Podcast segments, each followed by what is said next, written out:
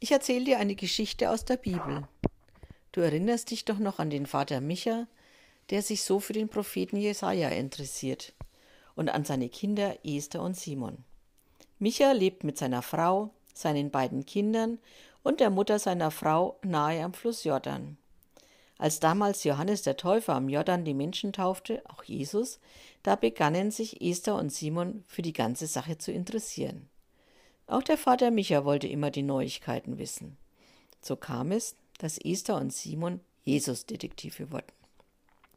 Sie hatten herausgefunden, dass Jesus in Jerusalem auf einem jungen Esel reitend eingezogen ist und freudig begrüßt wurde. Sie haben gehört, dass Jesus gekreuzigt wurde und die Stimmung am Abendbrottisch war tagelang getrübt. Auch von der Auferstehung Jesu hatten sie gehört und konnten es zunächst gar nicht glauben. Ja, und jetzt? Ja, jetzt hören sie manchmal alte Geschichten von Jesus, solche Geschichten, die er den Menschen, die ihm damals so gern zuhörten, erzählt hat. Heute hat Esther beim Brunnen ein neues Wort aufgeschnappt. Freudig erzählt sie es gleich Simon an der Hauswand kurz vor dem Abendessen. Du, sagt sie zu ihm, du, Jesus hat Gleichnisse erzählt. Ja, was ist denn ein Gleichnis? fragt Simon sofort nach. Weiß ich doch auch nicht, klingt aber doch interessant. Es wäre doch mal wieder was für uns Jesus-Detektive. Was meinst du?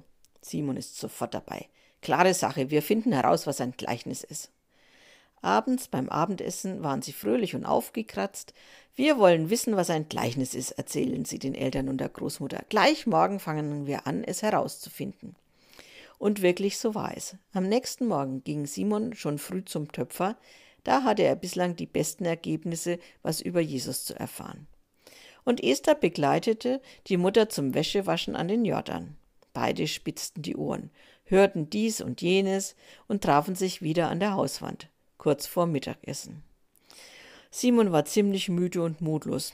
Das ist gar nicht so einfach. Ich habe nichts über Gleichnisse gehört, meinte er verzagt. Esther nickte bestätigend. Das mit den Gleichnissen ist knifflig. Ich habe jedoch eine Geschichte gehört, die Jesus erzählt hat. Eine Geschichte eines Bauerns. Soll ich sie erzählen? Ach, weißt du was, ich erzähl sie gleich allen beim Abendessen. Und so geschah es. Als alle sich zum Essen niedergesetzt hatten, da erzählte Esther ihre frisch gehörte Jesusgeschichte. Jesus hat erzählt, wie ein Bauer zum Aussehen der Weizenkörner aufs Feld geht. Er sieht die Körner mit großem Schwung auf die Erde. Nein, nicht nur auf die Erde. Es fallen auch Körner auf den Weg daneben und die Vögel kommen sofort und picken sie auf. Andere Körner fallen auf die Steine und Felsen, die es in unseren Feldern gibt, da wo wenig Erde ist. Sie fangen schnell an aufzugehen und zu sprießen, aber sie können keine Wurzeln bilden. Und wenn dann die Sonne auf sie scheint, vertrocknen sie ganz schnell, weil sie kein Wasser aus dem Boden holen können. Wieder andere Körner fallen ins Dornengestrüpp. Da fangen sie auch an zu wachsen, doch das Dornengestrüpp ist mächtiger und die kleinen Pflanzen werden von ihnen erstickt. Vieles aber fällt auf gute Erde und wächst und bringt reichlich Frucht. Manche Ähren haben zur Ernte dann 30, 60 oder sogar 100 Körner. Alle haben gut zugehört. Vater Micha hat oft genickt. Dann sagt er, genau so ist das. Jesus hat gut zugeschaut. Auch mir als Bauern geht es so. Nicht alle Samenkörner finden in den guten Boden, doch die, die dahin finden, die bringen oft viel Frucht. Doch ist das nun ein Gleichnis? fragt der Vater. Danach wolltet ihr euch doch umhören.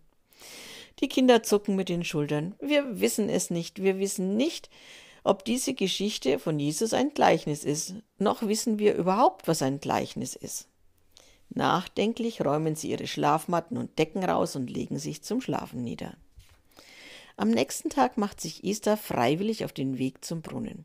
Sie muss einfach mehr herausbekommen. Sie bummelt am Brunnen, lässt freundlich andere Frauen und Mädchen vor und lauscht und hört.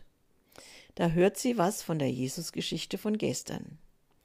Eine Frau erzählt sie auch und sagt, das ist ein Gleichnis von Jesus.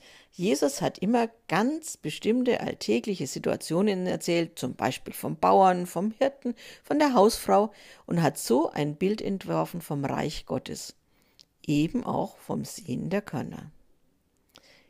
Esther füllt ihren Wasserkrug und macht sich auf den Heimweg. Es geht ihr viel durch den Kopf. Gleichnisse sind ein Bild vom Reich Gottes. Jesus verwendet Alltagssituationen, die jeder und jede kennt, und erzählt damit von etwas Größerem. Schwierig, schwierig.